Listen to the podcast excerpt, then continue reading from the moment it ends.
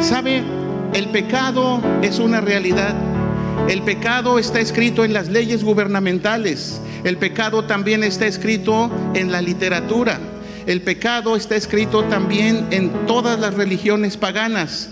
Pero qué impresionante y qué tremendo es saber cuando la Biblia nos habla acerca de la existencia del pecado y del poder que éste tiene. El pecado está en aquel que sabe hacer lo bueno y no lo hace.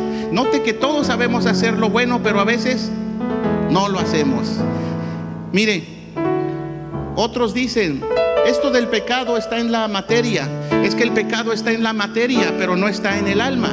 Por eso el hombre se puede eh, emborrachar, puede bailar, puede este, embrutecerse con drogas, porque eso está en la materia. Al cabo, el alma y el espíritu son de Dios. Y dicen, eso es tolerable, pero déjeme decirle que esa idea es una herejía. Número tres, otras personas dicen que el pecado solo está en la mente.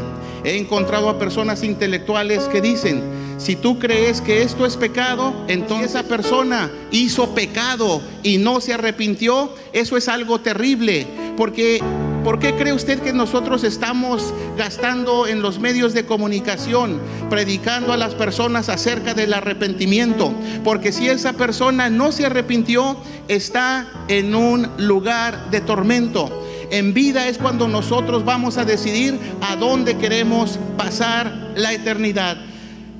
Usted que nos mira a través de estos medios, nuestro propósito es hablar de Dios para que usted pueda obtener la salvación a través de su Hijo Jesucristo.